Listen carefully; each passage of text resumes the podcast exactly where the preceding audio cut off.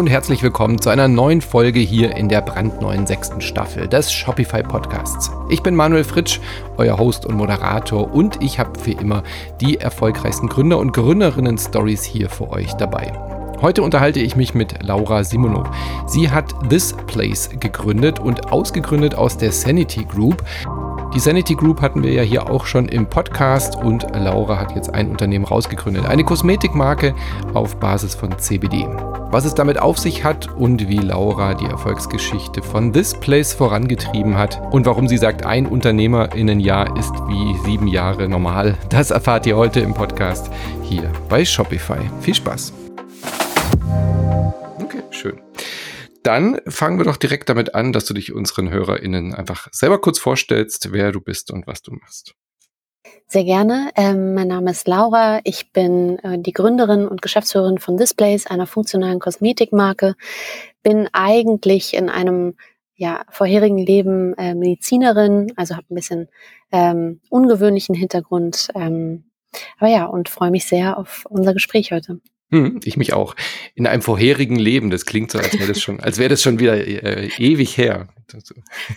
In der Tat. Also ähm, ich, ich, ich kann mich noch erinnern, es gibt ja diese äh, äh Katzenleben, wo jedes mhm. Lebensjahr einer Katze sieben Jahre zählt. So ähnlich empfinde ich das auch im Startup-Bereich. ähm, also drei Jahre ähm, bin ich jetzt schon ähm, im Aufbau dieser Marke. Vor zwei Jahren haben wir ähm, Oktober 2019, äh, 2020 Entschuldigung, äh, gelauncht. Mhm. Und das fühlt sich ehrlich gesagt schon wie eine halbe Ewigkeit äh, an. Mhm. Ja, dieser Katzenleben-Vergleich ist ganz gut. Ein Jahr Start-up haben ist wahrscheinlich, ähm, man altert wahrscheinlich wie sieben Jahre normal oder sowas. Aber da hast du ja die passenden Produkte dazu, genau. Mhm. Ähm, erklär mal ein bisschen, was, was macht euer Unternehmen? Was sind das für Produkte? Also wir denken äh, Kosmetik ein bisschen anders. Ich sage immer sehr gerne ein bisschen provokativ, ein wenig moderner. Wir wollen, dass Kosmetik wirklich Alltagsprobleme löst mit klugen Formulierungen, aber auch ähm, kleinen Ritualen, die so ein bisschen den Stress reduzieren sollen im Alltag, unkompliziert und immer überall anwendbar. Ähm, das heißt, ähm, ich als Medizinerin habe natürlich klar ein paar Kernprobleme identifiziert, die wir ähm, tackeln wollten. Das heißt Periodenschmerz, Hautentzündung, Entzündung, Schlafprobleme, aber auch generelle Muskelverspannung oder Anspannung.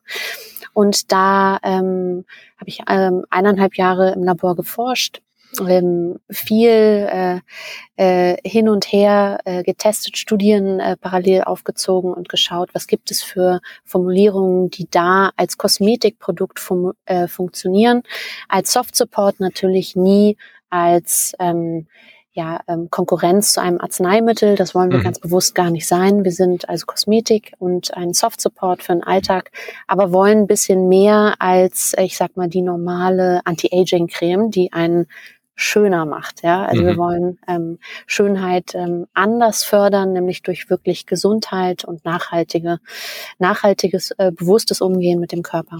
Mhm. Du hast vorher gesagt, du kommst aus dem medizinischen Bereich. Äh, hast du dann die Forschung angefangen, um ein Startup zu gründen oder hast du vorher auch schon geforscht und bist da dann auf die Idee gekommen, ein, mhm. äh, eine Firma aufzumachen? Also ich komme tatsächlich aus der Forschung, aus der Neurologie, äh, Grundlagenforschung und ähm, ja, also war immer fasziniert von ähm, Autoimmunkrankheiten. Für mich immer so ein bisschen der weiße Fleck in der Landkarte noch mhm. gewesen. Also das, was mich wirklich getrieben hat. Ähm, und ja, mit der Riesenmotivation dahinter kam auch immer Eigeninitiativ, die Recherche, ähm, was die Geschichte von Inhaltsstoffen angeht, äh, Heilpflanzen, wo kommt das her, wie lange wird es schon benutzt, ja, ist teilweise wahnsinnig interessant und lässt einen dann auch nicht los, wenn man natürlich ähm, natürlich auch in der Forschung sehr viel Patientenkontakt hat und immer schaut, was kann man unterstützend anbieten, was kann man ähm, vielleicht äh, noch mit dazugeben, äh, ich sag mal zu der klassischen ähm, äh, Therapie, die man dann äh, anwendet. Und da ist das einfach ein Prozess, der sich immer weiter entwickelt. Und es ist einfach äh, teilweise wirklich wahnsinnig faszinierend, was man da erfährt. Ja, also mich hat beispielsweise immer die Cannabispflanze so äh, mitgerissen, weil man dann sieht, äh, die Geschichte der Pflanze geht über 3000 Jahre zurück.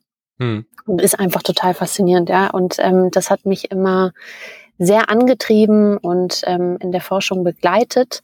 Ähm, also ich war da immer schon tätig, aber ähm, habe es dann so ein bisschen übersetzt in die Kosmetik. Das ist natürlich eine ganz andere Arbeit, also so ein bisschen Synergieforschung ähm, und verschiedene Konzentrationen einzelner Inhaltsstoffe, um zu schauen, wann hebeln die sich eigentlich gegenseitig oder potenzieren sich eigentlich gegenseitig und wann wird die Formulierung noch besser als äh, ähm, nur mit einem ähm, Inhaltsstoff, sondern mit einer ganzen Summe von starken Inhaltsstoffen. Das mhm. hat mich auf jeden Fall total fasziniert.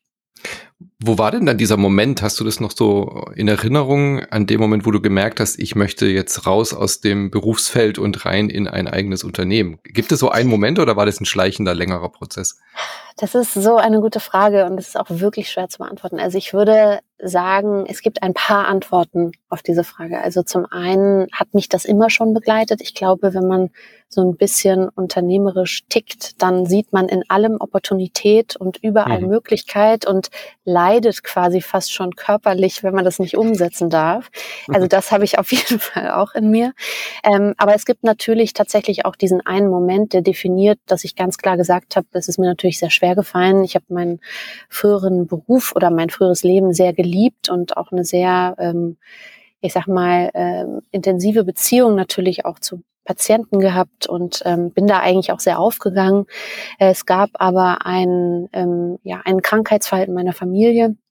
Und das ist natürlich dann immer noch mal ein bisschen anderer Moment, der einen äh, manchmal auch ein bisschen wachrüttelt und einen manchmal so ein bisschen selber ähm, forst, da mal wirklich das umzusetzen, was schon länger in einem schlummert. Ähm, da ging es äh, meiner Mutter nicht gut und ich wollte unbedingt begleitend ihr Dinge an die Hand geben. Ja, mhm. ähm, und ich wollte das nicht nur technisch machen, ähm, denn so ist man ja irgendwie dann auch immer unterwegs. Man plastiziert sehr viel, man sieht sehr viel äh, in Daten, aber es gibt natürlich auch noch eine andere Welt und ähm, gerade in der Neurologie weiß man auch sehr klar, wie wichtig das Wohlbefinden des Patienten ist, der Lebenswandel, die Ernährung ähm, und und auch so ein bisschen das Mindset und ähm, sie da auch noch unterstützen und da etwas an die Hand zu geben, das hat mich so ein bisschen auf die Suche begeben äh, und ich habe einfach nichts gefunden. Mhm. Und ähm, dann dachte ich, gut, das ist vielleicht nicht klassisch von der Neurologie zur Kosmetik und da habe ich bestimmt auch so ein paar Kommentare geerntet, aber ich habe trotzdem sehr stark daran geglaubt, äh, wie wichtig das eigentlich ist und wie relevant das ist. Ähm, äh, das ganzheitlich zu denken und ähm, dass das auch schön aussehen darf und dass das auch gut duften darf und dass mhm. das Spaß machen soll und dass das nicht nur eine technische Angelegenheit ist, die natürlich auch sehr wichtig ist und das Fundament auch unserer Kosmetik bildet. Also Wissenschaft ist für uns auch die Essenz von unserem ganzen Schaffen, ja, aber es, es geht halt darüber hinaus und äh, es, es darf dann auch mal schön im Bad aussehen. Es ist jetzt auch nicht schlimm, sondern mhm. es hat einen positiven Effekt. Und was waren dann so die ersten Schritte? Also nachdem du jetzt gemerkt hast, okay, solche Produkte gibt's nicht oder das, was ich jetzt speziell suche, ich muss es eigentlich selber machen. Ähm, du warst ja in einer, in einer, Festanstellung, wenn ich das richtig mhm. verstanden habe. Mhm. Ähm, wie bist du dann da vorgegangen? Hast du dann angefangen, selber in der Küche äh, Sachen zusammenzurühren und da schon Dinge auszuprobieren oder bist du das analytischer angegangen?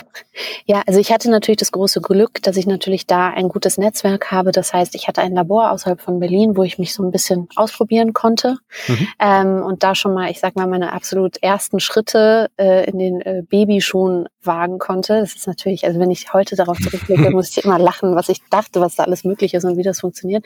Es war für mich auch wirklich so vom Scratch irgendwie mir das selbst erstmal erlernen und mich einlesen.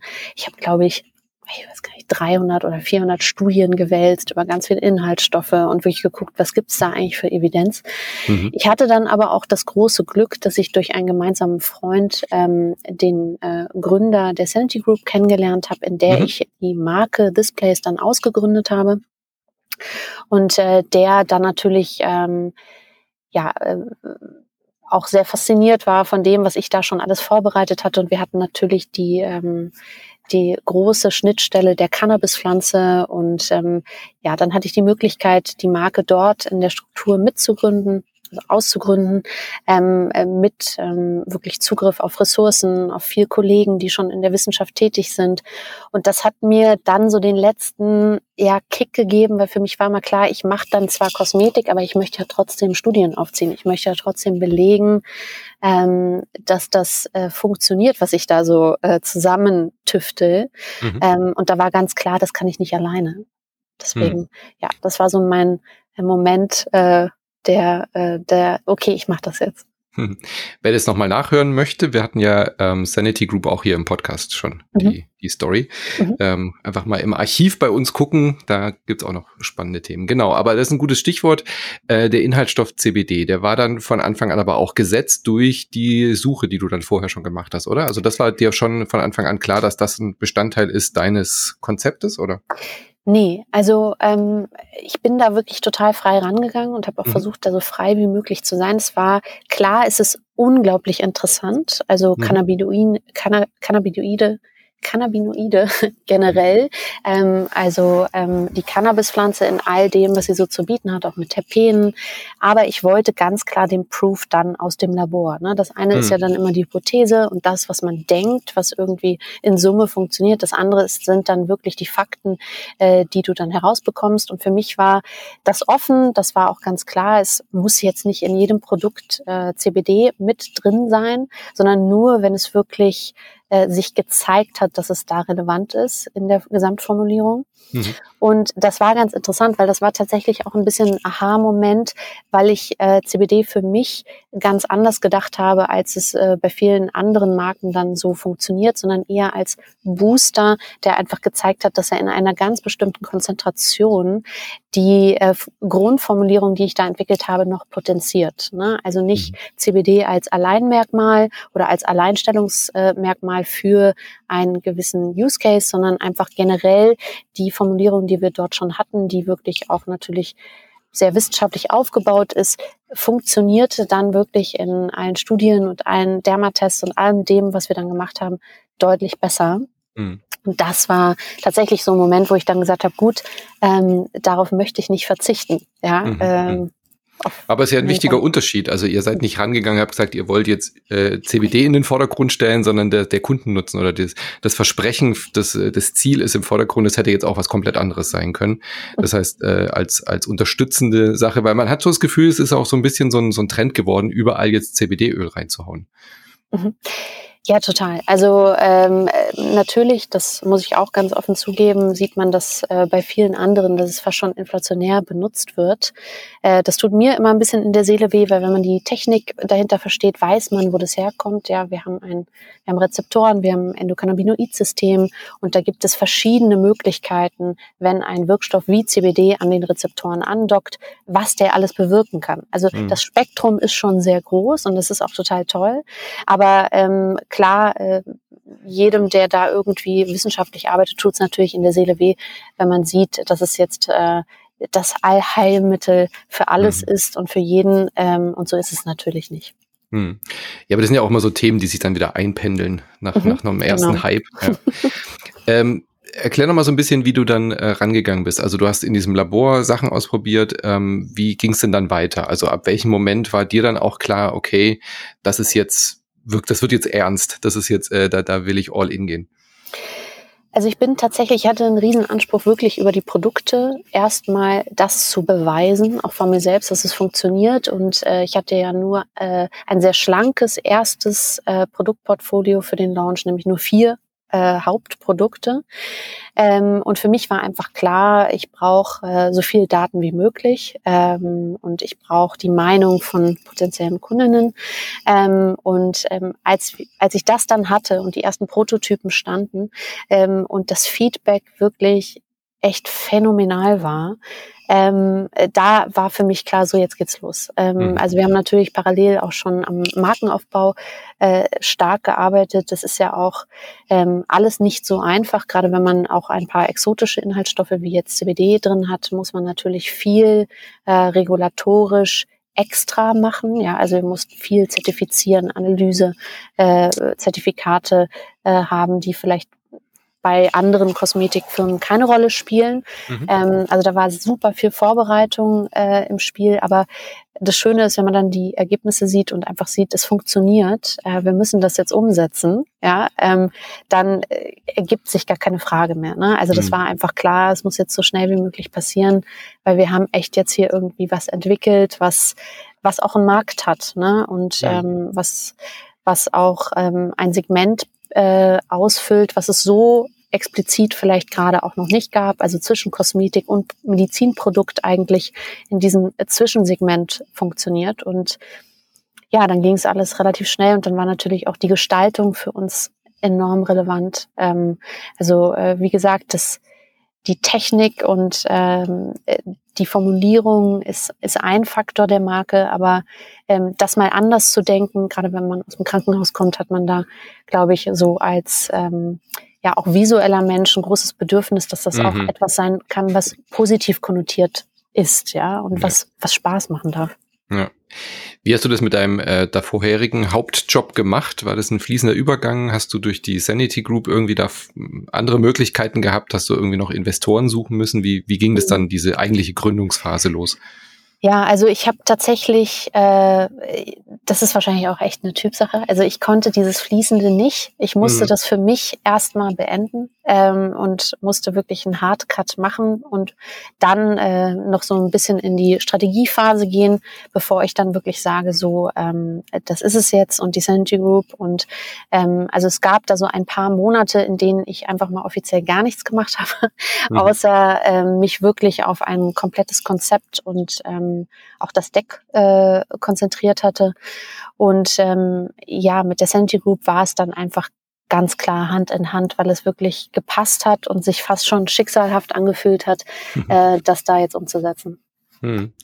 Was aber auch eine ganz gute Möglichkeit war, oder? Das heißt, du musstest dich jetzt nicht selber auf die Suche machen nach äh, Herstellern, die CBD anbieten oder so, sondern da hattest du natürlich dann eine gute, gut, äh, du saßt ja an der Quelle sozusagen. ja, das ist, das könnte man so sagen. Ich bin ja äh, eine der ersten äh, Mitarbeiterinnen ähm, hm. der Sinti Group. Ähm, wir waren natürlich da auch noch viel am Anfang und ich glaube, es ist auch ähm, so, so ein bisschen in mir drin, dass ich die Dinge erstmal vor allen Dingen am Anfang gar nicht so abgeben konnte. Hm. Äh, das heißt, ich, ähm, ich hatte schon äh, das Labor und auch die Crew, mit der ich da im Labor arbeite und die Produkte wirklich formuliere und äh, auch herstelle, äh, die hatte ich schon vorher. Das war wahrscheinlich auch so ein bisschen der der Punkt, wo ich gesagt habe, ich fühle mich jetzt auch ready, weil ich da wirklich tolle Leute um mich herum hatte, die äh, mit mir total harmoniert haben im Labor. Mhm. Und ähm, äh, auch die Extrakte und so, da bin ich immer noch mal ein bisschen andere Wege gegangen. Aber natürlich äh, durch die Ressource der Sanity Group hatte ich da die Zugänge und hatte auch das ganze Bild und konnte da ganz, ganz anders agieren und wusste ganz genau, ähm, äh, was ich jetzt hier vergleiche. Aber es ist tatsächlich so, dass ich äh, immer mit der Marke so ein bisschen anderen Weg gegangen bin, auch mhm. intern. Ne? Also ähm, weil es einfach ja auch ein andere, anderes Konzept generell ist. Ja, ja, klar. Aber das ist ja auch bewusst äh, mhm. Absicht so, das dann wirklich auch als eigenes Unternehmen dann auszu, auszugliedern. Mhm. Ja. Ähm, wie schwer ist es dir denn gefallen oder wie leicht? Man hat schon so ein bisschen rausgehört, du hast es schon so anklingen lassen, dass du eigentlich schon gemerkt hast, du hast eigentlich so ein Gründergehen. Du hast vorhin schon so gesagt, okay, oder Gründerinnen gehen, du hast es irgendwie fast schon Schmerzen gehabt, irgendwie Dinge dann nicht umsetzen zu wollen. Äh, das klingt jetzt so, als ist es dir sehr leicht gefallen von ich sage jetzt mal, der wissenschaftlichen Arbeit hin zu auch einer Unternehmensführerin äh, zu mhm. werden, ähm, wo man ja ganz andere Skills dann auch braucht. Äh, mhm. Wie war dieser Prozess, wenn du jetzt so zurückblickst? Ähm, ist es was, was dir so zugeflogen ist? Hast du da dich auch irgendwie weiterbilden müssen? Das ist eine sehr gute Frage, weil äh, teilweise blicke ich zurück und frage mich das selbst und äh, ringe nach Antwort. Aber es ist tatsächlich so, also ich glaube schon, dass es etwas ist, was für mich die logische Weiterführung war. Also äh, für mich war klar, ich brauche immer ein gewisses wissenschaftliches Arbeiten oder ein gewisses, ich nenne es jetzt mal datengetriebenes Arbeiten. Ähm, aber ich konnte auch sehr klar diese diesen Nebel zulassen, sage ich jetzt einfach mal, ne? diese mhm. Unsicherheit, die ja zum auch Unternehmertum enorm dazugehört. Das heißt, oftmals liegt so ein bisschen die perfekte Entscheidung dazwischen, so dass du gerade genug Daten hast, aber irgendwie deine Intuition dich auch leitet. Mhm. Und ähm, das ist mir schon sehr schwer gefallen. Es war aber auch eine besondere Konstellation, dass ich äh, das dann gewagt habe und so äh, auch für mich immer noch ziemliche Naivität eigentlich an den Tag gelegt habe und dachte so, das kann ich ja eh. Äh, da kommt relativ schnell das Erwachen, dass man merkt, Natürlich habe ich keine betriebswirtschaftliche Ausbildung hinter mir. Diverse Themen muss ich mir jetzt noch mal ganz äh, neu beibringen. Und das war in der Tat so die ersten ein, zwei Jahre, das war harte Arbeit. Äh, ich vergleiche das immer mit so einem kleinen Zweitparallelstudium äh, mhm. nebenher. Ähm, es ist aber auch etwas, was eine Wahnsinnsmagie irgendwie in sich hat, weil du kommst ja schon woher, du hast relativ viel Wissen, du bist relativ straight in dem, was du machst oder äh, wie du auch Dinge umsetzt und dann erweiterst du das noch ähm, mhm. mit super motivierten Leuten, die irgendwie alle mehr wissen als du. Mhm. Und das ist natürlich erstmal total komisch komisch, aber ähm, also mir hat das wahnsinnig Spaß gemacht. Ich glaube, das ist auch so ein bisschen das, in das man sich so ein bisschen verlieben muss. Äh, immer dann äh, in diversen Themen ein bisschen weniger zu wissen als andere mhm. und äh, damit sich äh, da sich so ein bisschen rein zu verlieben, weil das was ganz Tolles ist. Und ähm, irgendwann kommt es dann auch später, dass dein Wissen ähm, aus vorheriger Zeit auch greift, ja, und du mhm. viel mehr Wert liefern kannst als als jetzt vielleicht andere, ja. Und das, das dauert aber ein bisschen. Diese Zwischenzeit ist harte Arbeit ähm, und viel Vertrauen in etwas, was noch nicht existiert. Und ähm, ja, da ist es halt einfach wichtig, dass man da wirklich an etwas arbeitet, an das man aus tiefstem Herzen glaubt, ja, ähm, und wirklich irgendwie einen Mehrwert stiften kann. Ja. Und du hattest es vorhin auch schon angesprochen, am Anfang muss man ja alles selber machen, auch Bereiche, mhm. die man noch nie vorher gemacht hat, um dann aber wieder zu lernen, Dinge abgeben zu müssen. Also mhm. ich finde, das ist, glaube ich, immer so, was sich so rauskristallisiert als die schwierigste Aufgabe beim, bei einem Startup. Am Anfang alles machen, am Ende irgendwie ja. weniger, weniger, weniger und dieses Vertrauen haben, auch abgeben zu können. Das, das können auch nicht alle. Äh, total. Ähm, das muss ich ganz ehrlich sagen, war für mich auch eine Herausforderung und ich glaube, da hatte ich einfach wahnsinniges Glück, ähm, dass ich wirklich äh, ein Team hier habe, die, ähm, also heute hatte ich das witzigerweise, dass ich auch gesagt habe, ich kann das gar nicht glauben, äh, das ist wirklich so exekutiert, als hätte ich das gemacht. Ja, also das sind einfach äh, Leute und das ist ja auch etwas, was ganz, ganz wichtig ist, äh, mit dem man in die gleiche Richtung geht mhm. und die, äh, die an die Vision glauben, die irgendwie motiviert sind, weil wir so ein bisschen was anders machen vielleicht als andere und ähm, das macht dann einfach wirklich Spaß und das hat es mir auch genommen. Ich bin immer noch davon überzeugt, äh, es hätte auch anders sein können. Also ich ähm, hätte wahrscheinlich auch echt deutlich mehr Probleme haben können, Dinge abzugeben. Fällt mir natürlich immer noch schwer und ich mache auch sehr viel immer noch selber und bin überall irgendwie mhm. natürlich noch mit dabei. Aber ähm, ich kann auch wirklich mittlerweile abgeben. Mhm.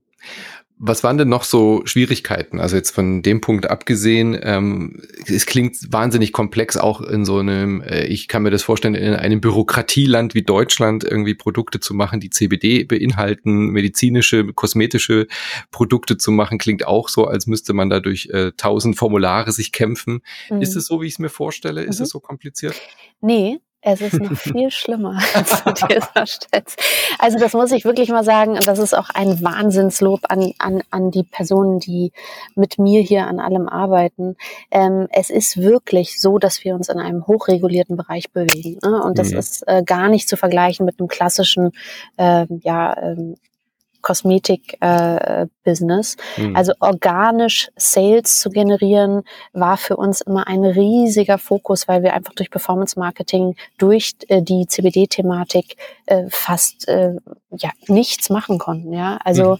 das war ähm, wahrscheinlich am Anfang für alle auch sehr, sehr, sehr schwer, weil klar, äh, jemand kommt aus Performance Marketing, es gibt diverse äh, Themen, die du ganz schnell skalieren kannst. Bei uns ging das alles nicht. Ja, und äh, das ist natürlich erstmal demotivierend. Aber man muss auch sagen, durch so eine regulatorische Schwierigkeit oder durch auch viel, ähm, äh, viel mehr ähm, Genauigkeit, die da an den Tag gelegt werden muss, fängt man auch an, sich so ein bisschen auf andere Dinge zu fokussieren. Das heißt, wirklich organische Sales zu generieren und hm. Kundenbindung äh, wieder als absoluten Main Topic irgendwie so wahrzunehmen. Und das ist eigentlich was, was uns jetzt bei der Marke, die sich ja wirklich, kann man wahrscheinlich fast so sagen, zu so einer kleinen Love Brand äh, mhm. developed hat, unfassbar geholfen hat, weil wir uns zu total einfachen Prinzipien zurückentwickelt haben, nämlich ja, äh, der Kunde kommt immer zuerst, ja, und wir entwickeln mhm. die Produkte zum Kunden. Wir brauchen den Kontakt, wir wollen wissen, wie die das finden, ähm, und äh, wir machen das hier alles nur für die. Ähm, und das hätten wir wahrscheinlich, das ist natürlich jetzt auch nur eine Hypothese, so nicht gehabt, wenn wir jetzt den klassischen Performance-Marketing-Weg hätten gehen können, ja, und äh, nicht äh, so viele Umwege, ähm, um auch die ganzen Payment-Provider onzubauen und auch das hm. irgendwie hinzukriegen und auch äh, ist natürlich schwierig, ähm, sich da ähm, seinen Weg zu finden. Ich glaube aber immer noch dadurch, ähm, dass es vielleicht ein bisschen schwieriger war am Anfang, haben wir enorm viel gemeinsam dazugelernt und die Marke an sich hat ähm, sehr davon profitiert. Es ist ja auch längerfristig hilfreicher, so eine Marke aufzubauen, ein Image aufzubauen, Kundenbindungsprogramme zu machen.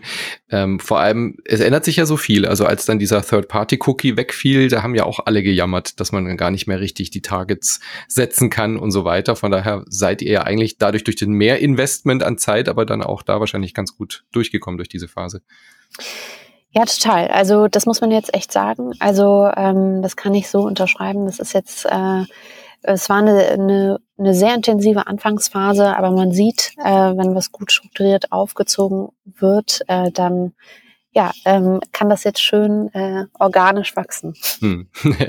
wachsen ist ein gutes Stichwort. Äh, warum ist es denn überhaupt so reguliert, dieser CBD-Markt, äh, was das, das Performance-Marketing und so gar nicht so machbar ist? Weil es sind doch Nutzpflanzen, oder? Oder ist es immer noch so, so kritisch, weil es in, äh, weil Hanf einfach immer noch so ein nicht ganz geklärtes Thema hier ist? Ja, also äh, da könnte ich jetzt sehr weit aus, ausholen. Mhm. Es ist äh, es ist ja so, äh, dass die Cannabispflanze äh, kriminalisiert wurde ähm, und ähm, so für 50 Jahre lang ähm, dadurch auch ein quasi Forschungsstau entstanden ist. Das heißt, man mhm. durfte auch nicht an dieser Pflanze forschen oder an irgendwelchen Benefits, die damit zusammenhängen. Ähm, das ist natürlich ähm, in den 90ern auch durch die Entdeckung des Endokannabinoid-Systems durch die Israelis alles äh, äh, ins Wanken gekommen und hat sich geändert, Gott sei Dank, weil für einen Wissenschaftler gibt es nichts Schlimmeres, als wenn Forschung nicht mehr stattfinden kann, also die Kernessenz mhm. unseres Wissens eigentlich. Ähm, aber das hat natürlich dazu geführt, dass wir viele äh, ja, Langzeitstudien, die wir vielleicht schon längst hätten haben können, zur Evidenz noch nicht haben und dieser Forschungsstau erstmal so ein bisschen abgearbeitet werden kann. Was man aber trotzdem sieht, sind äh, wahnsinnig tolle ähm, Ergebnisse und es gibt ja auch schon Langzeitstudien, aber diese, ich sag mal, etwas ähm, noch undefinierte Regulatorik führt halt oftmals dazu, dass man da ähm, ja einfach einen weiteren Weg gehen muss. Ne? Also das heißt, wir zertifizieren durch drei Labore, wir haben irgendwie wahnsinnige Sicherheitsstandards und äh, Quality Gates eingebaut, damit wir das alles wahnsinnig dokumentieren können, um so auch beispielsweise äh, PayPal auch nutzen zu dürfen. Ne? Also das sind mhm. schon ähm, wahnsinnige Umwege, die wir da gehen, aber es lohnt sich, ähm, weil wir einfach daran glauben, dass die Evidenz für sich spricht und wenn es die halt noch nicht so gibt und das sind ja auch alles immer so ein bisschen äh, Prozesse, die dauern immer ein bisschen länger, bis was dann in beispielsweise im Cosing-Katalog aufgenommen wird und dann auch ähm, ein frei darüber zu sprechen ist und in Kosmetik beispielsweise ähm, ist es das jetzt gerade, also es ist passiert, dass CBD jetzt in diesem Cosing-Katalog aufgenommen wurde. Es sind also wahnsinnige Schritte, aber bis die dann mal greifen, bis die überall angekommen sind, das dauert natürlich ähm, einfach ein bisschen. Hm der Podcast mit äh, Sanity lief vor der Bundestagswahl. Jetzt hatten, haben wir ja eine neue Regierung, wo eigentlich alle drei Koalitionspartner ähm, die Legalisierung von Cannabis wollen. Ändert das auch was für euer Unternehmen, für eure, ähm, ja, für eure Produkte? Wird es dann leichter? Ändert sich da wirklich was oder ist es nicht so relevant für euch? Wenn die ähm, Legalisierung jetzt endlich durch ist, meine ich ja, damit. Ja, genau. ähm, natürlich, also es ist für uns hochrelevant, äh, ganz klar. Es ist natürlich auch super spannend, was äh, passiert mit äh, äh THC an sich, was, was kann man da alles noch machen.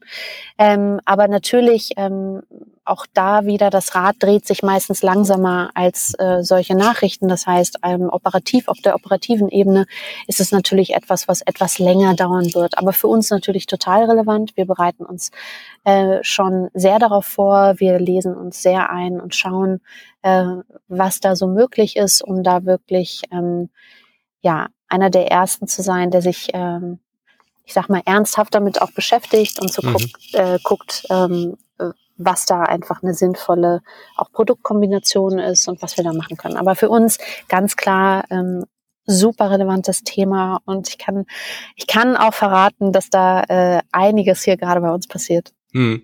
Das heißt, er öffnet dann auch ganz neue äh, medizinische Möglichkeiten oder, oder Produktmöglichkeiten. Mhm. Ja, mhm. total. Also äh, klar, auch äh, alles äh, ist äh, hier gerade ähm, also eine eigene Taskforce, äh, die, die sich das ganz genau anschaut. Ist natürlich auch total spannend zu sehen, was ist in anderen Märkten, in anderen Ländern passiert, mhm. äh, als es dann soweit war. Äh, wie weit sind wir aber hier oder was hat sich vielleicht auch schon geändert? Ich meine, in unserer Zeit ändert sich alles und äh, eine Legalisierung in Kanada äh, vor ein paar Jahren ist bestimmt nicht das gleiche als äh, die bei uns. Ne? Und das mhm. sind natürlich super spannende Fragen und ähm, das ist auch gerade, macht auch echt Spaß, sich damit zu befassen. Ist es aber trotzdem gerade dann sehr schwer, so Research and Development zu machen? Ist es ein Standortnachteil dann hier in Deutschland, weil man vielleicht auch in der Forschung eingegrenzt ist? Oder ist, geht es auf einem theoretischen Weg oder mit, mit äh, viel Recherche? Wie muss man sich das vorstellen? Sind da eure Hände gebunden? Ähm, nee, wir sind ja, äh, wir, wir sind da ja sehr aktiv, das ist ja das Tolle. Ähm, und ich ähm, glaube, bei uns gibt, äh, gibt es viele Themen, die gerade angestoßen werden, auch Studien, die wir ja auch machen ähm, mit der Synergy Group und da passiert einiges und das ist äh, sehr, sehr, sehr interessant. Ähm, und äh, Standortnachteil würde ich es gar nicht benennen. Ähm, man ist dann auch immer nur so gut äh, wie die Leute, die man hat. Und äh, wir haben halt wirklich echt richtig gute Leute, die sich gerade damit beschäftigen. Und ähm, das macht schon echt Spaß. Hm. Du hast schon angesprochen, ihr habt eine Art Love-Brand aufgebaut, so hast du es selber auch genannt, äh, eine starke Kunden, Kundinnenbindung gestartet. Mussten die, musstet ihr da viel Überzeugungsarbeit leisten, viel Erklärarbeit, äh, was diese Produkt, was auch die Inhaltsstoffe angeht? Oder seid ihr da offene Türen eingerannt und du warst selber davon überrascht, wie, wie Bescheid die Menschen eigentlich draußen schon wissen über diese, diese, diese Fähigkeiten dieser, dieser Stoffe? Ähm ich würde sagen, ähm, es ist eine Mischung. Also es war in der Tat am Anfang so, dass wir sehr, sehr, sehr viel ähm, Aufklärungsarbeit geleistet haben ähm, und wir auch ganz bewusst kleine Rituale zu den Produkten entwickelt haben, die das alles unterstützen und ähm, unsere Kundinnen wirklich mit auf eine Reise nehmen wollten ne? und das äh, wirklich so detailliert wie möglich erklären wollten. Auch viel Aufklärung in unserem mhm. Blog über Inhaltsstoffe, über Historie ähm, und ähm, generell die Geschichte äh, der, der Inhaltsstoffe erzählen. Was dann aber ganz interessant äh, ist, ist, dass es immer irrelevanter wurde. Also mhm. natürlich ist es immer noch ganz, ganz, ganz wichtig für uns und wir, wir erweitern diesen Blog und diese Education immer mehr. Aber es ist tatsächlich so, dass jetzt diese Komponente der Erfahrungsberichte mit mhm. hineinkommt. Und das ist so toll zu sehen, weil man kann natürlich alles immer in Theorie erklären, aber es gibt kein schlagenderes Argument als ein Kundenreview, die wirklich sagt, so danke, dass, dass ihr dieses Produkt entwickelt habt. Das hat mhm. mir echt geholfen. Und das äh, vermischt sich jetzt so ein bisschen. Ne? Und ähm, das ist einfach toll zu sehen, wenn das so eine Eigendynamik bekommt und ähm, da auch viel mehr ähm, Austausch äh, besteht und die Produkte langsam jetzt nach zwei Jahren anfangen, sich auch ein bisschen durch die Community selbst zu erklären. Mhm. Also ihr habt keine Leute mehr, die äh, anrufen und schreiben und Angst, Angst haben, abhängig zu werden von, von irgendwelchen Cremes oder so. Es gibt immer natürlich Einzelfälle und es gibt natürlich immer was, äh, wo, das wir natürlich auch sehr ernst nehmen und mhm. ähm, viel aufklären. Und das Tolle ist, dass wir da echt super äh, viel Blogartikel zu haben und ähm, das gibt es natürlich immer. Ähm, aber auch das ist immer wieder toll zu sehen, dass man nicht nur in seiner kleinen Silo-Nische bleibt, sondern auch Menschen erreicht, die vielleicht noch gar keinen äh, Touchpoint mit natürlichen Inhaltsstoffen hatten oder den großen Vorteilen von Naturkosmetik. Hm. Das äh, Stichwort Naturkosmetik, das ist ja auch ein sehr breites Feld. Äh, wie war denn da so der, der Markteintritt? Hast du da irgendwie auch gespürt, dass da irgendwie großer Konkurrenzkampf ist? Ähm, wurde das irgendwie begrüßend aufgenommen oder äh, ist das irgendwie so ein Haifischbecken gewesen? ähm, ich ich muss ganz ehrlich sagen, man ist ja auch immer so ein bisschen in seinem Tunnel. Mhm. Man, man schaut sich natürlich viele Competitor an, aber äh, wir haben immer schon sehr stark äh, so ein bisschen ja unser eigenes Ding gemacht. Ähm, und das äh, da bin ich auch sehr dankbar für. Also das war kein großer Konkurrenzkampf, weil ich glaube, wir wurden auch von anderen, von vielen anderen immer so ein bisschen gesonderter gesehen. Ähm, und ähm, haben ja so ein bisschen unser, unser eigenes Süppchen gekocht, äh, indem wir ja beispielsweise auch eine Gesichtscreme haben, die jetzt halt nicht nur die schön aussehen lässt, sondern die soll halt ganz stark ähm, Entzündungen äh, reduzieren und hat das auch in der Studie kürzlich bewiesen. Und ähm, das ist natürlich dann auch so eine Expertise, die man aufbaut mit dem Produkt durch studienbegleitende Kommunikation. Äh, das ist dann für viele andere ja, ich sag mal, da trauen die sich da nicht ran. Mhm. Äh, das ist dann einfach so ein bisschen unser, unser Feld gewesen. Ja. Seid ihr ein reines E-Commerce-Unternehmen? Also macht ihr den größten Umsatz wirklich dann über den Shopify-Shop oder seid ihr auch irgendwie, habt ihr da andere Kanäle von B2B bis hin irgendwie zu, zu, zu Märkten, Drogeriemärkten und so? Mhm. Also wir, ähm, wir sind hybrid, also wir machen äh, B2B und äh, B2C, ähm, aber es ist natürlich klar, unser Core-Business ist noch äh, B2C, aber wir haben ganz, ganz tolle Partner offline, wie jetzt beispielsweise in Ludwig Beck in München. Ähm, das ist alles, äh, folgt einer sehr kuratierten Strategie mit Displays. Das heißt, gerade so in der Anfangsphase, weil wir halt auch immer die Hypothese hatten, dass die Produkte so erklärungsbedürftig sind, mhm. wollten wir nur mit Partnern ähm, wirklich eine Partnerschaft eingehen, die uns auch erklären, die an uns glauben, die uns toll finden und die vor allen Dingen auch äh, die Kapazität haben, über uns zu sprechen und äh, eine schöne Markteinführung äh, machen. Das heißt natürlich nicht, dass man sich vor den ganz Großen für immer versperrt, aber es war mir einfach ganz wichtig, diese Kommunikation behutsam zu machen, weil es bringt dir im Endeffekt nichts, wenn du äh, bei ganz vielen POS gelistet bist offline, aber niemand kennt dich und niemand versteht dich. Ähm, und das ähm, ist ganz schön, dass man jetzt langsam an so einen Punkt kommt, wo man merkt, da kann man sich veröffnen, weil eine größere Marken- oder Produkt-Awareness jetzt langsam äh, wächst. Und ähm, das ist auch ein schönes Gefühl für die nächste Wachstumsstufe. Hm. Aber nicht die Priorität, jetzt im Regalfach oben links zu liegen, oder so? nee, nein, genau. Also ähm, in der Tat nicht.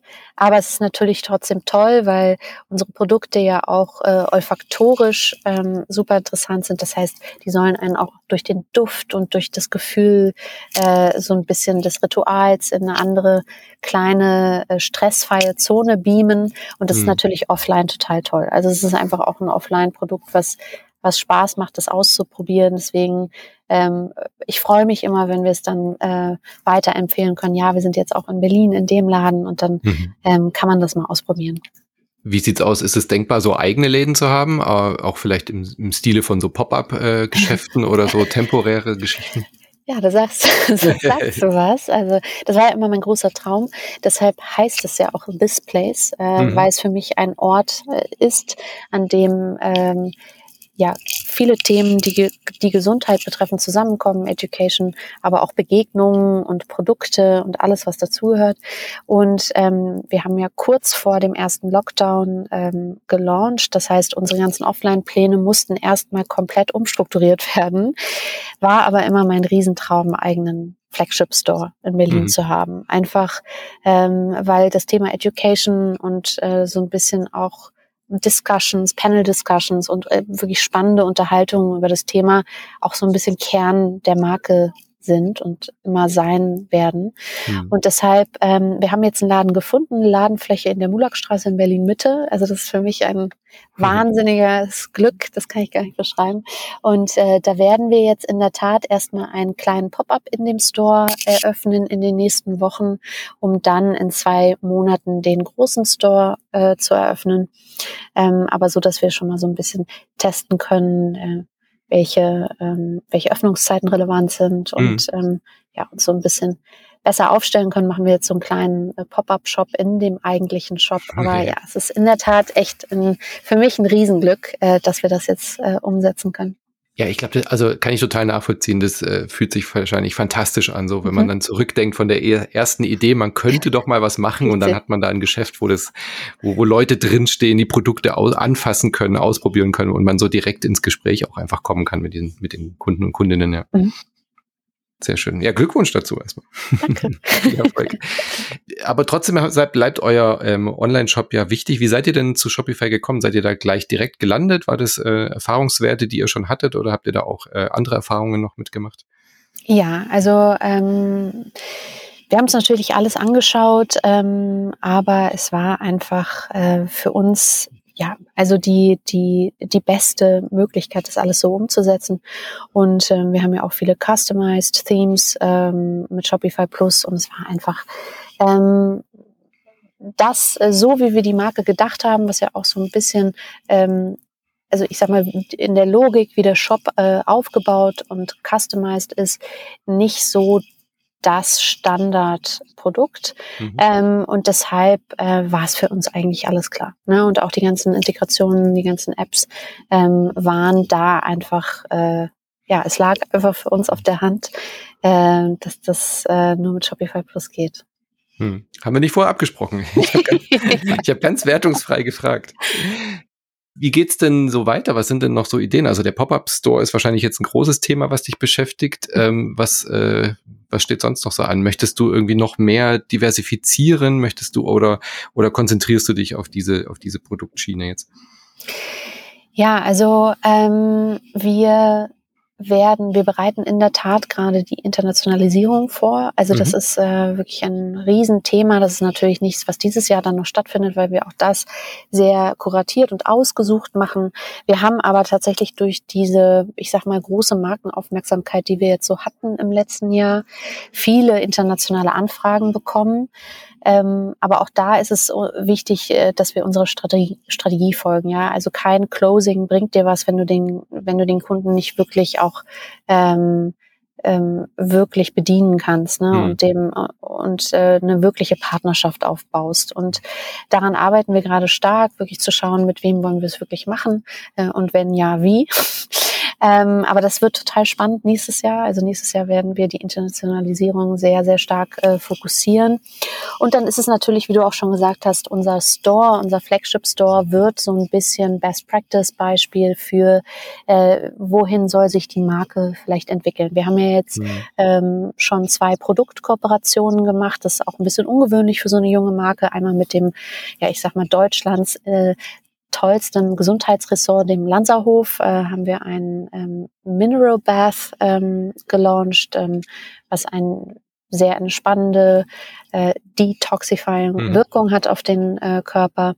Wir haben aber auch mit einer ähm, Designerin aus Finnland eine kleine Kosmetiktasche entwickelt, aber das sind dann alles wirklich äh, besondere Projekte, wo man natürlich nicht einfach ein Produkt einkauft, sondern wo man gemeinsam äh, etwas erarbeitet hat. Und das finde ich beispielsweise total interessant, gerade für den Flagship Store, das ein bisschen auszuweiten, natürlich ähm, noch parallel zu unserer Hauptproduktlinie, aber da so ein bisschen mehr Kreativität reinzubekommen und auch Spaß für den Kunden ähm, mit tollen Kooperationen, die es so nirgends gibt. Ne? Also das mhm. werden also wirklich spannende Testcases äh, im Store, wie die Kunden das annehmen ähm, und natürlich dann auch mit tollen Events und hoffentlich äh, viel Spannung, äh, die da mhm. äh, verborgen ist die Internationalisierung ist ja eh immer ein Riesenthema, ähm, die mit sehr viel Vorarbeit äh, verbunden ist. Bei euren Produkten und bei der Marktsituation und den Regularien und wahrscheinlich auch den unterschiedlichen äh, äh, Erwartungshaltungen wie in dem jeweiligen Land, oder? Das ist wahrscheinlich nochmal doppelt und dreifach kompliziert bei euch äh, und erfordert sehr viel mehr Vorarbeit, als man, als man sonst bräuchte. In der Tat. Ähm, man muss aber dazu sagen, dass wir da echt Glück haben, weil wir viele Partner haben, die auf uns zukommen. Mhm. Ähm, das muss ich ganz ehrlich sagen, also das hört sich immer so doof an, aber das hat mich schon äh, auch selbst sehr gewundert, ähm, weil wir natürlich ein bisschen anderen USP haben und da sehr viel Zeit, Arbeit, Mühe in die Vorarbeit dieser Marke gesteckt haben und solche Produkte am Markt so nicht existieren. Mhm. Und das ist ein großer Vorteil, gerade in den Märkten wie jetzt UK, die ja eigentlich überflutet sind, ähm, merkt man, dass da doch ein echt großes Interesse an uns ist, weil wir weil es uns so in einer anderen Version einfach irgendwie nicht gibt. Ähm, und das ist äh, was, was natürlich Spaß macht. Aber klar, regulatorisch müssen wir uns jedes Land Case to Case anschauen und schauen, wie wir das machen. Ist natürlich ein Riesenaufwand. Aber ähm, wenn man das einmal gemacht hat, ähm, ja, mhm. dann, äh, dann ist es so. Und das Tolle ist ja auch, wir sind also ähm, ja rein topisch, also rein Kosmetik zertifiziert. Und das ist natürlich dann auch was anderes, als wenn man jetzt ein Medizinprodukt in den mhm. Markt lancieren würde. Klar, das wäre nochmal eine Stufe extra, mhm. ja. Ähm, das klingt jetzt so, als wäre auch alles wunderbar glatt gelaufen. Ähm, so ist es ja in der Realität nicht immer. Äh, Gibt es irgendwo äh, Sachen, wo du dich dran erinnerst, wo irgendwas so vielleicht gar nicht so gut funktioniert hat oder wo du ähm, äh, irgendwelche Stolpersteine hattest, wo du vielleicht auch verzweifelt bist äh, und wie bist du damit umgegangen und was hast du daraus gelernt? Ja klar, also äh, einige. Mhm. Eigentlich äh, sind die ersten ein, zwei Jahre nur Stolpersteine gewesen. Mhm. Ähm, was aber auch spannend war. Ähm, es ist natürlich was ganz Besonderes, in so eine Struktur ähm, einzutauchen äh, in der Sanity Group. Aber das, äh, was einen ja auch ausmacht, wenn man so eine eigene Vision hat und so einen eigenen Drive, man hat natürlich auch seinen eigenen Kopf. Und man ist halt auch manchmal echt ein bisschen stur. Und äh, Finn, der war ja auch bei euch im Podcast, ähm, war immer so ein bisschen mein Mentor. Ähm, aber auch da muss man ganz klar sagen, wir waren nicht immer einer Meinung. Ne? Mhm. Also das ging auch mal richtig heiß her, äh, weil ich natürlich teilweise echt andere Vorstellungen hatte, äh, wie ich jetzt eine Marke äh, denke. Das liegt natürlich auch wahrscheinlich ein bisschen an meinem Hintergrund und mhm. Was aber dann echt toll war und was einfach die ultimative Motivation war, ist, dass er das zugelassen hat und das gefördert hat. Äh, natürlich immer kritisch hinterfragt mit seiner Erfahrung. Ähm, aber das waren natürlich schon entscheidende Momente. Ähm, aber ja, wie soll man sagen, wo äh, kein Regen ist, ist auch kein äh, Blitz, ja. Und äh, das hat es irgendwie immer ein bisschen gebraucht und daraus ist dann auch immer was Besseres entstanden, als es das, als das, was es vorher war. Ja. Aber da bin ich sehr dankbar, dass das auch äh, krachen durfte, ja, weil ja. man denkt immer klar, das ist eine große Muttergesellschaft und dann musst du irgendwie nach ähm, dem Lego-Prinzip dich da einfügen. Ähm, so ist es halt überhaupt nicht gewesen und ähm, dass das so sein durfte mit auch seiner unternehmerischen Vision, da bin ich echt ziemlich dankbar für. Hm. Ja, es spricht ja sehr für so ein, äh, wie du schon gesagt hast, so eine Art Mentoring, wenn man dann auch irgendwann merkt, okay, man muss dann auch loslassen. Also man muss halt beraten, aber dann im richtigen Moment halt auch wirklich wieder das gleiche Thema wieder dann ähm, die Person auch ziehen lassen, wenn sie ihre eigenen Visionen und Vorstellungen hat. Ja. Ähm, wie was würdest du dir denn selber raten, wenn du jetzt quasi deine eigene Mentorin wärst, äh, wenn du dir selber in deiner Gründungsphase etwas raten oder, oder sagen dürftest, was du vielleicht komplett anders entschieden hättest heutzutage oder wo du sagst, okay, hätte ich das mal vorher gewusst? Gute Frage. Also für mich, äh, ich bin ja ein sehr, soll ich sagen, äh, ich bin ja auch ein sehr datengetriebener Mensch, einfach auch, weil es mir Spaß macht. Ähm, ich würde aber jedem raten, auch die andere Seite zuzulassen. Das habe ich schon oft, also Gespräche habe ich schon oft geführt. Äh, die große Magie besteht eigentlich darin, wenn äh, Intuition und Daten zusammenkommen, mhm. ähm, weil aus dieser, äh, aus diesem besonderen Zwischenfeld von Wissen, Gefühl äh, kann was richtig Besonderes entstehen und ähm, manchmal ist es ein bisschen besser, wenn es dann erstmal ein harter Weg ist und man vielleicht zwei Dinge verheiraten muss, die eigentlich so gar nicht zusammenpassen. Es birgt aber immer die Chance, dass man was ganz Besonderes kreieren kann. Und vor allen Dingen bringt es einen zurück zum Fokus. Ja, also wenn man mal auch die Intuition zulässt, natürlich immer nur, wenn man ein gutes Fundament hat, äh, dann werden einem oftmals viele Dinge klar. Man muss aber auch ganz konsequent daran glauben, ja. Und man muss äh, seinen Frieden damit schließen, dass das Outcome nicht klar ist. Mhm. Und äh, das ist auch okay. Das kann auch schief gehen. Äh, sich damit seinen Frieden zu schließen, zu sagen, ich mache das trotzdem, ich wage das trotzdem, ähm, das ist etwas, da kann dann echt was Tolles draus entstehen. Mhm. Ja, und es, äh, mit deinem Background fällt es wahrscheinlich doppelt schwer. Das ist nicht so datengetrieben, so alles, alles durchkalkulieren zu können. Ähm, aber das ist ja dann auch die Gründerin in dir, die man da ganz klar rausgehört hat jetzt in der letzten, in den letzten 50 Minuten. Sehr schön. Dann äh, wünsche ich dir weiterhin sehr, sehr, sehr viel Erfolg. Äh, ich glaube, ihr seid auf einem sehr, sehr guten Weg. Ähm, es kann nur größer werden. Ich bin sehr gespannt auf diesen Flagship Store. Da komme ich auf jeden Fall vorbei, wenn ich das nächste Mal in Berlin bin. Äh, da freue ich mich schon ja. sehr drauf, äh, auf diesen Wellness-Trip. Und dann können wir natürlich nur sagen, schaut vorbei bei thisplace.com. This.place. This.place, also genau mit mhm. dem Punkt dazwischen, ganz mhm. wichtig. Mhm. Da den Shopify-Shop. Wunderschöne Seite auch, wie du schon gesagt hast. Nicht so die klassische Variante, sondern wirklich sehr einzigartig auch gestaltet. Und dann kommen wir in, ja, in, in ein oder zwei Jahren schauen wir nochmal bei euch vorbei mit dem Podcast und holen uns ein kleines Update ab, was, was ihr so angestellt habt in der Zwischenzeit. Sehr, sehr gerne. Vielen Dank für deinen Besuch und bis zum nächsten Mal. Ich Tschüss. danke dir. Vielen Dank. Das war's schon wieder für heute mit der Folge. Wir sind auch nächste Woche wieder für euch da mit einem weiteren spannenden Interview und wir würden uns in der Zwischenzeit sehr freuen, wenn ihr uns auf Spotify und Co. bewertet. Wenn euch der Podcast gefallen hat, bewertet uns dort. Vielen lieben Dank und wenn ihr selbst eine Idee für einen Shop habt, dann schaut vorbei auf shopify.de-podcast. Dort haben wir einen exklusiven Guide für euch zusammengestellt, ein kostenloses E-Book für eure ersten Schritte für euren Shopify-Shop. Und wer weiß, vielleicht seid ihr dann bald auch hier mal zu Gast zum Interview mit eurer Geschäftsidee. Viel Erfolg und bis zur nächsten Woche.